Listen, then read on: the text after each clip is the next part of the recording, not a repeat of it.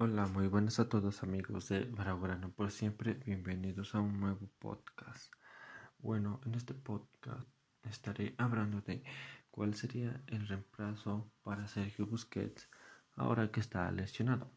Bueno, Sergio Busquets ha salido lesionado en el partido frente a Suiza en el parón de selecciones y va a estar fuera entre 4 a 5 semanas que se va a perder demasiados partidos y muy importantes que sería como uno contra el Atlético de Madrid el sábado que viene y el Barcelona tiene que ir buscando un reemplazo para que no se note tanto su baja. Aquí estaré hablando de cuáles serían mis opciones para alinear de titular en el mediocampo junto a Frankie de Jong.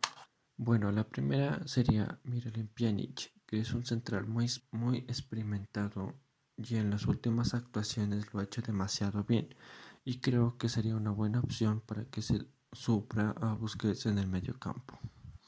Bueno, otra opción sería la joven promesa Ricky Puig, que es un buen jugador que le sobra talento para ser titular en un futuro, pero eso sí, el Barcelona tiene que ir tiene que renovarlo porque esta es su última temporada si no se renueva. Y al terminar esta temporada puede quedar libre y puede ir a cualquier equipo que le parezca su mejor opción.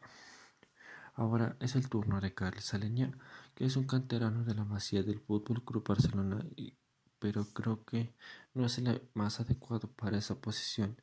Sería bueno que para una sustitución en la media parte, pero de titular sinceramente no lo, no lo alinearía y más creo que el Barcelona busca cederlo o venderlo en el próximo mercado de invierno. Otro jugador que juega en esa posición es Mateos Fernández, un jugador que antes estaba cedido en el Real Valladolid de España, pero creo que tampoco es una buena opción porque no juega nada en el primer equipo, cosa que no es convocado para los partidos del primer equipo, porque creo que juega en el segundo equipo del Barcelona.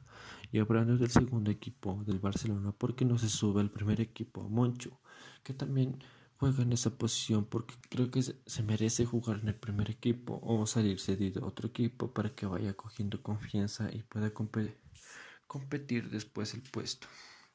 Pues eso fue todo amigos. Eh, no se olviden de entrar en mi blog donde encontrarán mucha más información. Muchas gracias por escucharme y nos vemos en la próxima. Chao, chao.